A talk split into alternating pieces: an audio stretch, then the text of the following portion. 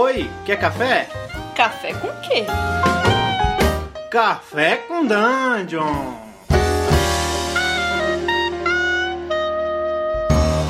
Bom dia, amigos do Regra da Casa. Estamos aqui para mais um Café com Dungeon, na sua manhã com muito RPG. Meu nome é Rafael Balbi. Eu estou hoje bebendo aqui um, um, le um leite com chocolate em pó para ficar suave o dia, começar bem docinho, porque hoje eu estou cansado de café. Fala cara, aí, Carlito. Cara, eu tô preso num, num, lugar escuro, cara. Eu tô sem tomar água já faz uns cinco dias. Então é, eu comecei a ouvir um, um, um, barulho assim, como se fosse um rio, mas assim, muito ao fundo. E eu senti uma gota de água cair na minha cabeça.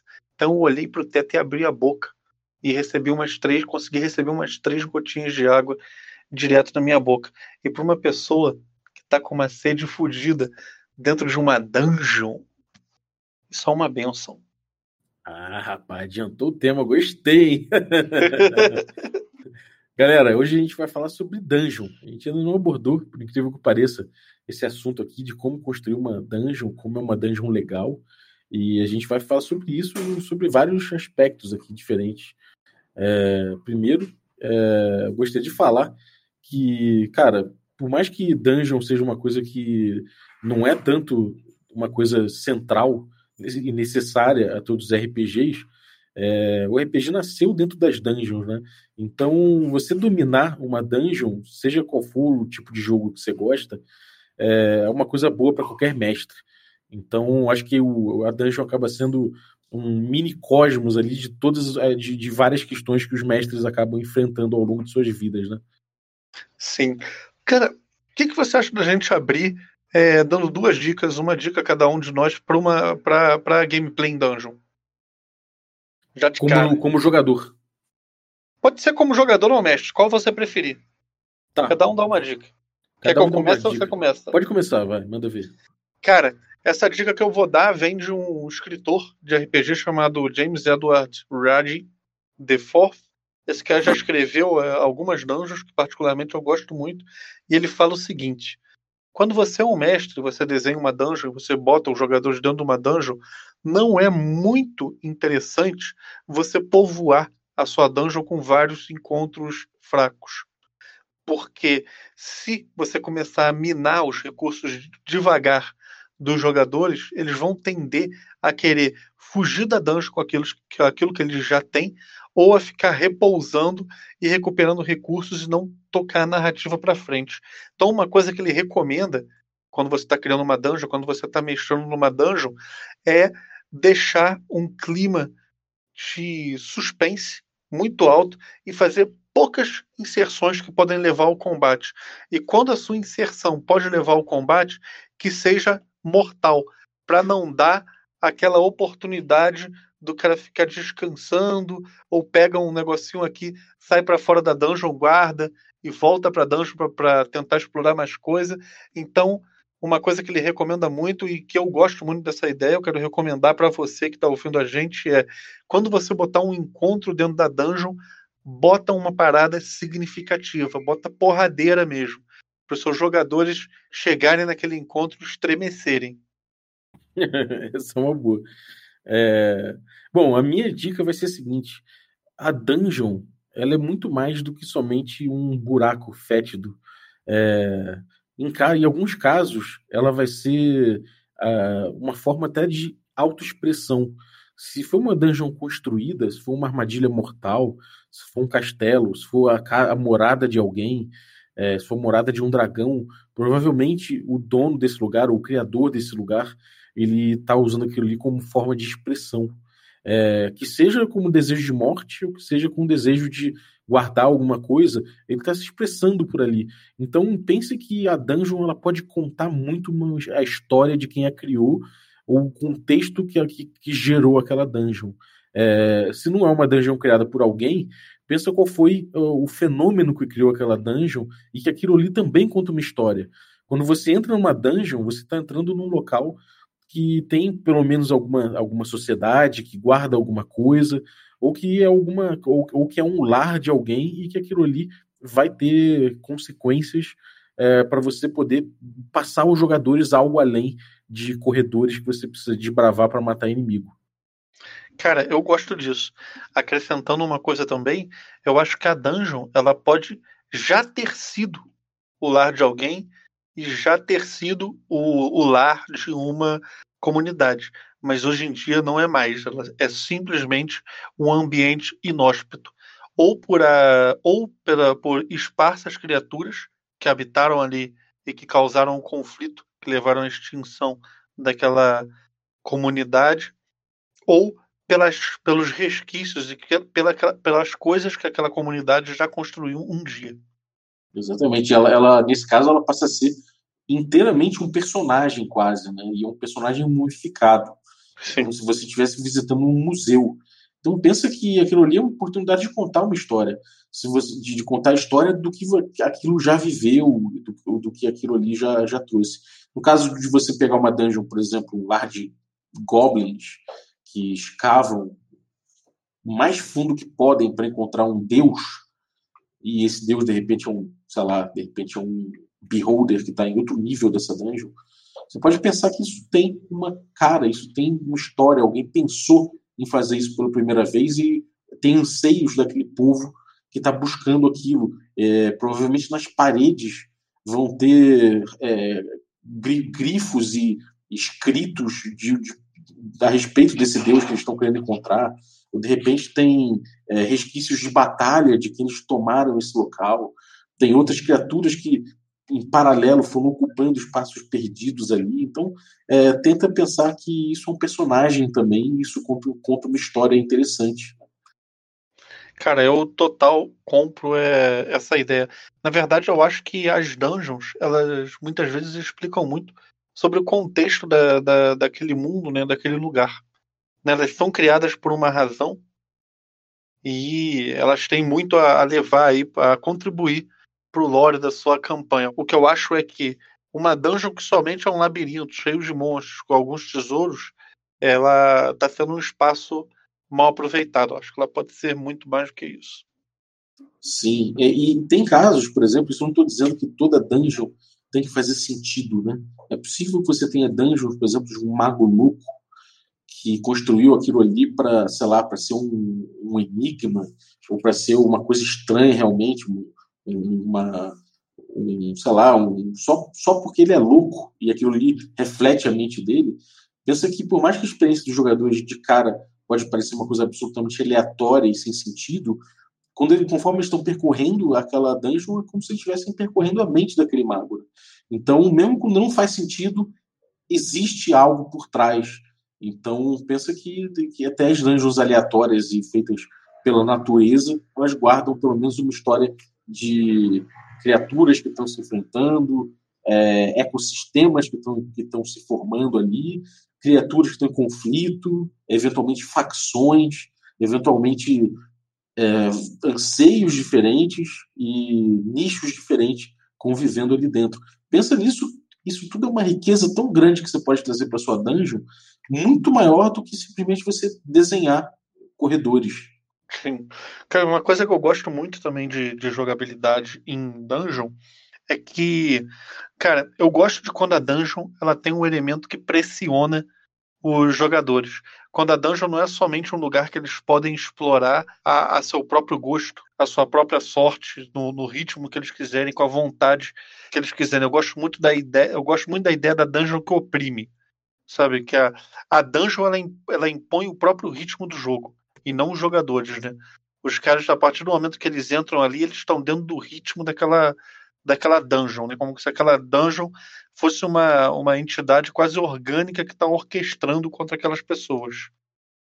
É, isso é, um, isso é uma, é uma parada legal. Você pode ter, por exemplo, é, uma situação ali que as criaturas vão perceber, as criaturas da dungeon vão percebendo a presença dos, dos personagens e quanto mais tempo passa, mais as criaturas percebem. Elas são maioria, elas estão atrás dos personagens, elas a partir de um certo momento passam a caçá-los, passam a ficar no encalço deles, e é uma força tão grande e opressora de tanta criatura, ou de, tantas, ou de criaturas tão poderosas, que os personagens vão ter que sair dali e eles percebem que eles precisam fazer isso rápido.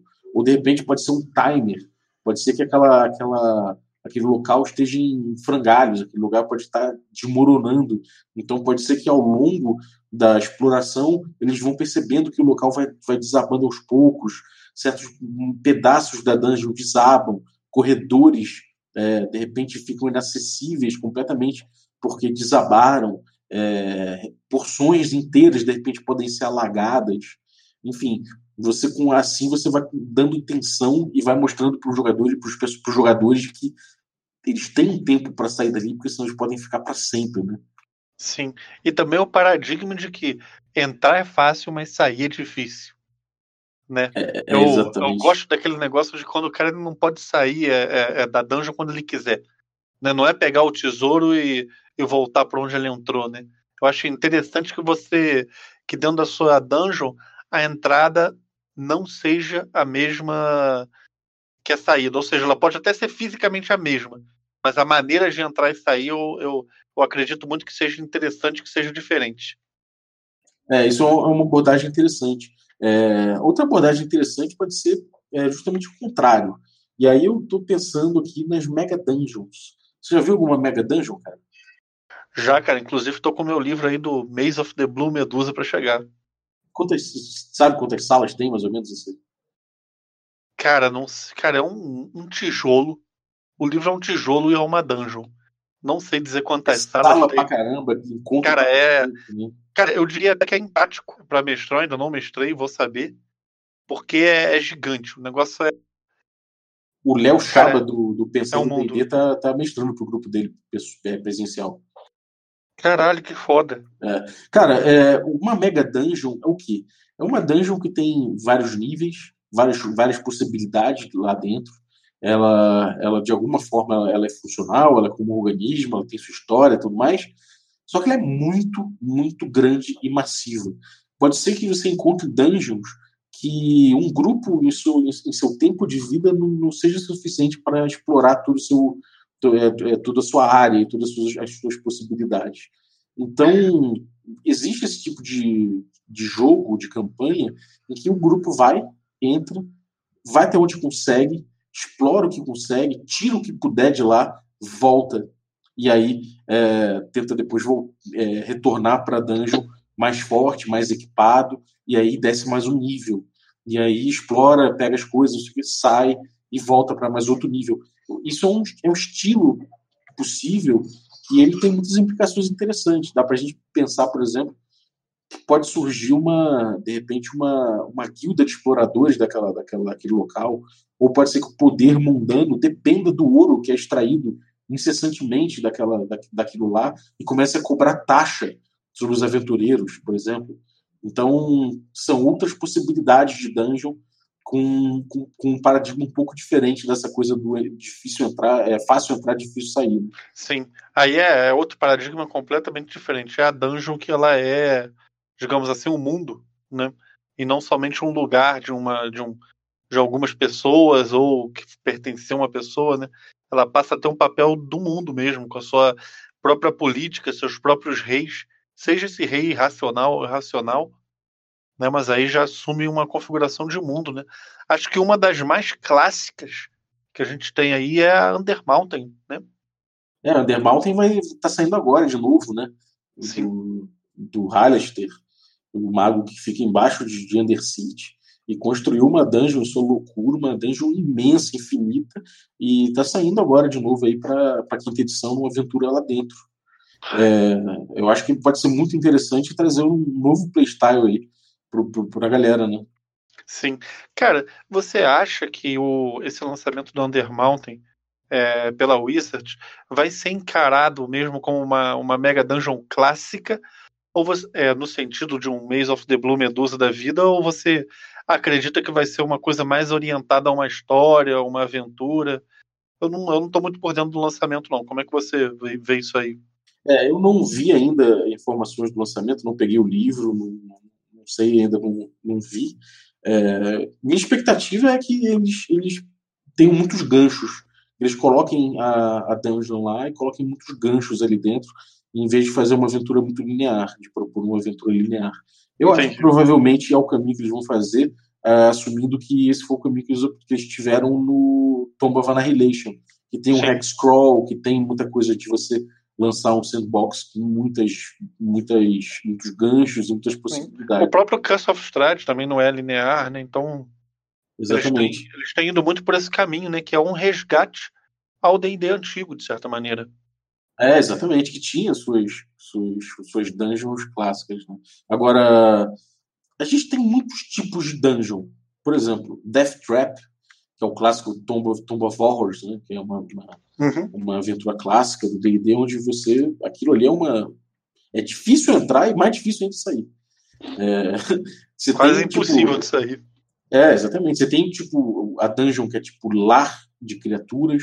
Você tem dungeons que são, tipo, grandes formações rochosas tomadas por criaturas diversas, que formam um grande tem, é. ecossistema. É. Você tem uma dungeon que são civilizações, né? Como Underdark, por exemplo. Underdark pode ser uma dungeon. É Exato. Uma dungeon, Você pode ter dungeons que são museus né, preservados de épocas passadas, que estão lá embaixo como um grande perigo pode ser mofo, pode ser é, você mexer nas coisas, pode fazer desabar. É, as criaturas lá embaixo podem ser quase nulas, mas pode, pode, pode ter fantasmas e tudo mais. Qual o tipo de dungeon que você prefere, cara? Que você mais gosta, que mais te empolga? Cara, as dungeons que eu mais gosto são, como eu disse, que te impõem uma pressão de exploração, né, que tem um pacing imposto pela dungeon, que tem poucas criaturas eu não gosto de dungeon lotada de, de criatura, né? Também resgatando o que eu falei antes. Que se vier ter algum encontro que seja pressão total, que seja difícil de sair e que, caso você saia, seja extremamente recompensadora. Para mim, essa é a fórmula da dungeon que eu gosto de jogar. E você? É, cara, eu, eu gosto muito de dungeon de, de Death Trap. Eu acho que Death Trap é uma coisa que, que me, me seduz muito. Eu gosto dessa coisa de você ter um tesouro vultuosíssimo para você uhum. resgatar. É, isso é um gancho fenomenal, né? Você está tá ali por ganância, você está ali porque você quer sair de lá com muita coisa que pode salvar a tua vida para sempre. Você pode, de repente, até se aposentar no nível 3. Foda-se. Você tem dinheiro para toda a sua vida e para os seus descendentes. Mas aquilo ali não foi feito para você sair. Aquilo foi feito para guardar esse tesouro de qualquer invasor. Então, eu gosto de explorar isso, eu gosto dessa, desse desafio que é quase um quebra-cabeça imenso que, que, coloca em jogo a, própria, a sua própria vida. Eu acho que isso é uma situação tão extrema e tão delicada que é delicioso jogar, sabe? Eu me sinto e eu me sinto cada vez mais tentado a ir mais fundo, a ir mais longe, a coletar mais tesouro. E quando você vê, às vezes você morre justamente por conta disso. Sim. Cara, é, também uma coisa que eu curto muito, cara, é que a dungeon ela seja é, bastante letal, né? Mesmo independente do level, né? Que a letalidade da dungeon ela tá muito mais ligado ao que você vai fazer e a, e a como você vai se comportar do que ao level do seu aventureiro em si. Eu acho uma, que isso é uma característica de boas dungeons. É, isso é verdade. Você acaba tendo uma coisa coerente com, com, com a própria dungeon ali e não necessariamente com o nível dos jogadores. Então, pode ser que eles optem por não ir agora e ir mais à frente, mais capacitados, ou, enfim, é, eu acho que são muitas possibilidades. E agora, me diz uma coisa: como é que você faz? Você propôs uma Death Trap, um tesouro uhum. lá embaixo. O que, que evita os jogadores de falarem, bom, o que a gente vai fazer? A gente vai contratar uma companhia de goblins, dinamiteiros, a gente vai dinamitar tudo, e aí, uma vez que tiver tudo abaixo, e todo mundo que estiver, porventura, lá dentro morto, as armadilhas soterradas, a gente coloca essa tropa aí para começar a catar, fazer um, um catapiolho ali e tirar o tesouro. Como é que você evita isso? Por que os jogadores não fazem isso? Cara, porque para eles fazerem isso, primeiro eles têm que entrar e conhecer. Né? Ou, se não entrar e conhecer, entrar e ouvir falar. E o que, que vai garantir que esses goblins vão entrar na dungeon vão conseguir. É que eu não consegui entender o jeito sua pergunta, porque eu não consigo entender como é que os goblins vão entrar na dungeon, começar a atacar barril de dinamite por tudo quanto é lado e sair e explodir. Eu não consigo não, ver como exemplo, seria exemplo, viável, você sabe? Começa, você começa a detonar por cima, você, sei lá, você pega um, um, um uma perfuradora, sai perfurando o negócio, mete uma máquina ali, começa a perfurar, começa a fazer furos ali dentro, você coloca pólvora, sai explodindo os bagulho. Acho que é uma, uma abordagem mais industrial, entendeu? Você uma abordagem industrial sobre as dungeons? Exatamente. Cara, a parte orgânica da dungeon permitiria algo assim? Essa é, é a pergunta tá que eu faço. Acho que não, cara. Talvez uma Death Trap, vamos supor uma pirâmide. Pensa numa pirâmide. Essa pirâmide foi construída por um grande lich. Ele reside no meio daquela pirâmide com seu corpo e seu filatélio. É...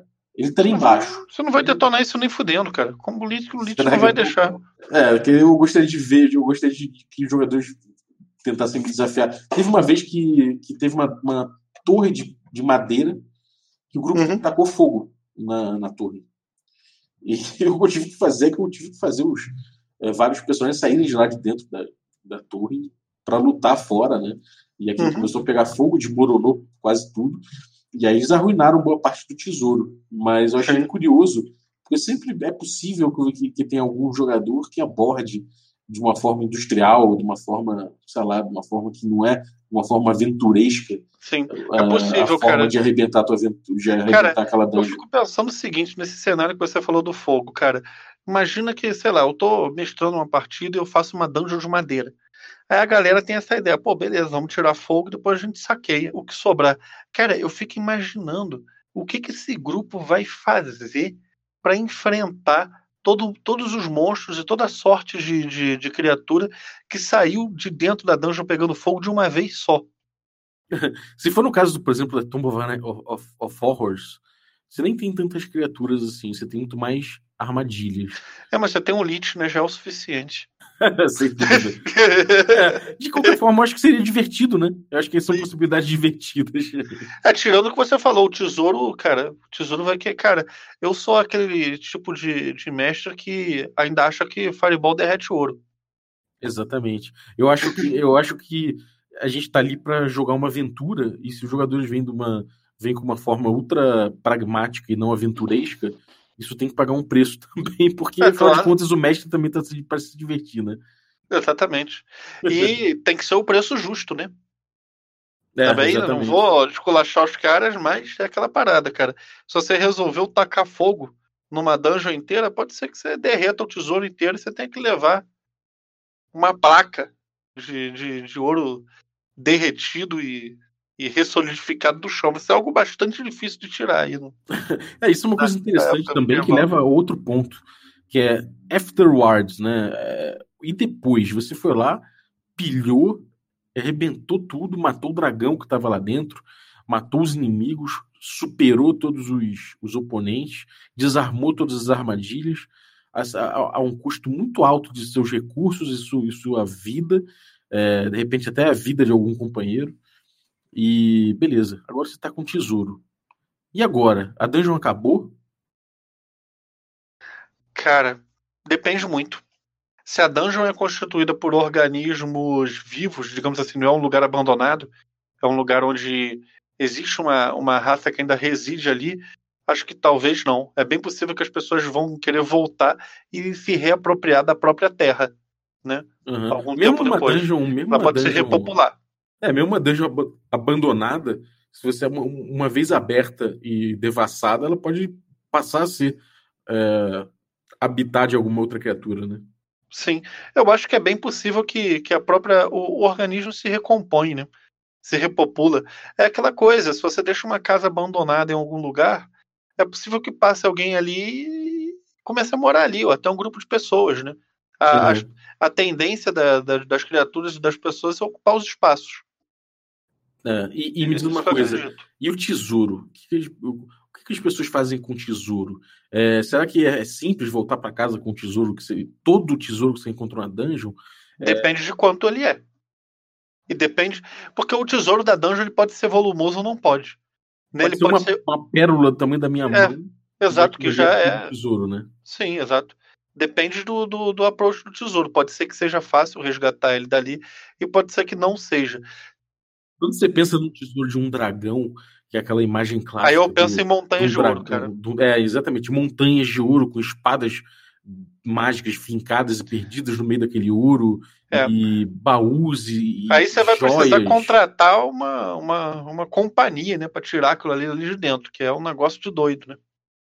Exatamente. Eu acho Mas... que isso, isso, isso por si só dá uma vida extra para aquela dungeon, né? Ela, além de tudo, ela pode ainda, sim, depois desse tempo, se, se colocar como um desafio, né? Sim, eu concordo. Como você tem um grande abismo que o grupo conseguiu superar com uma magia de, de, de fly, sei lá.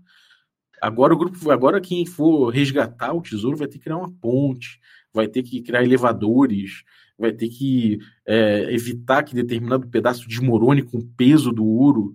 Vai Sim. ter que, enfim, eu acho que isso é, é uma possibilidade tão maneira para Dungeon que dá uma pós-vida a ela, né?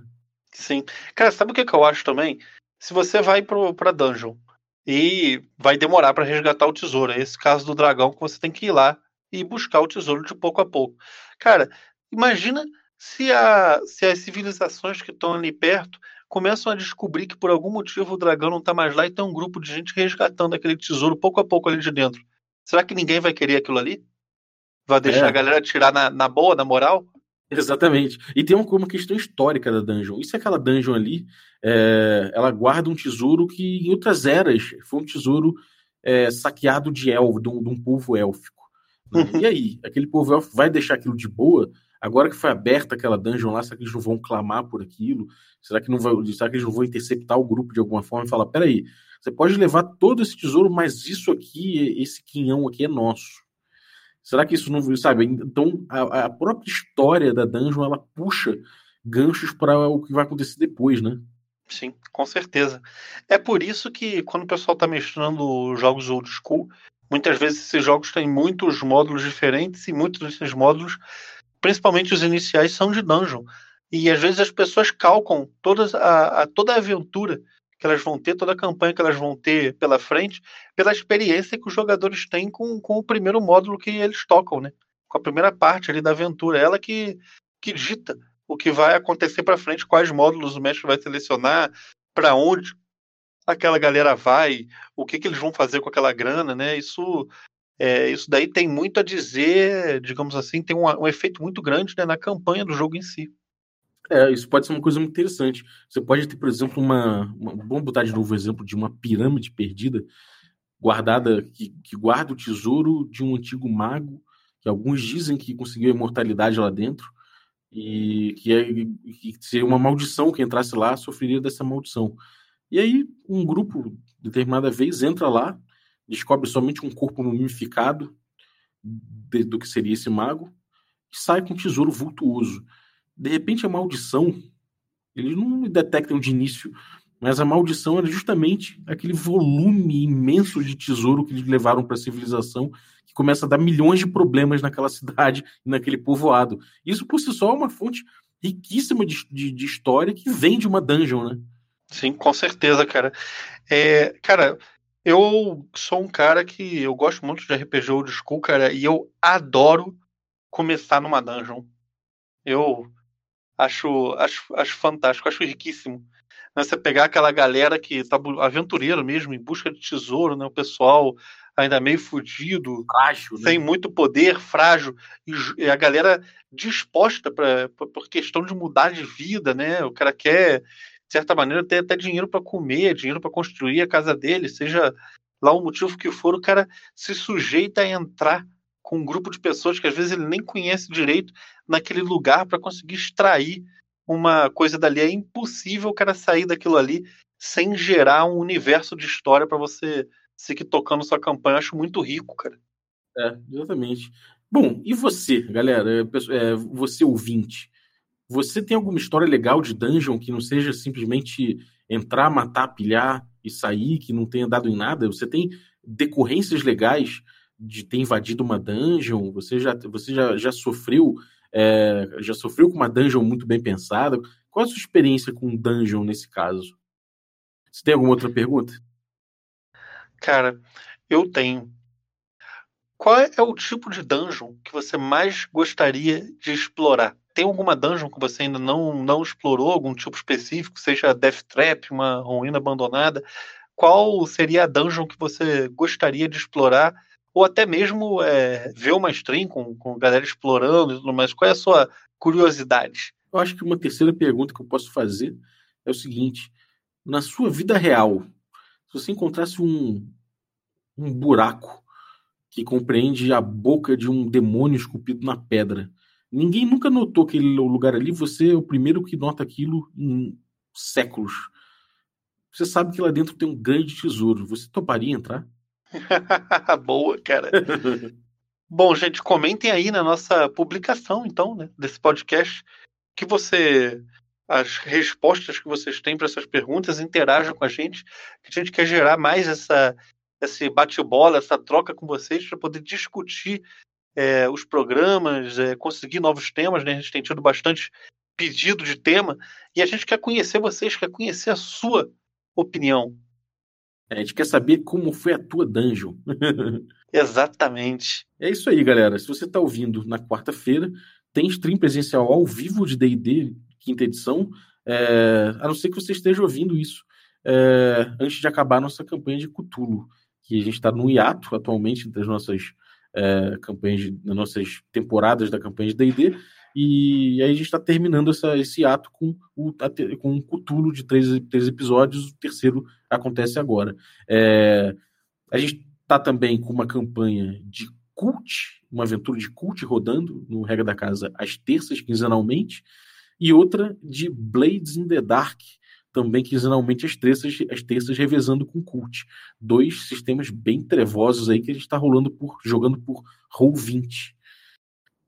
Além disso, é, pode ouvir aí nosso podcast que você já conhece. Esse pode ouvir tanto no Spotify quanto no teu agregador. Não sei exatamente em qual você está ouvindo, mas sabe que você tem outra, outra opção, além do site, que é regradacasa.com.br, que está redirecionando para o nosso Podbean, que é o nosso novo servidor.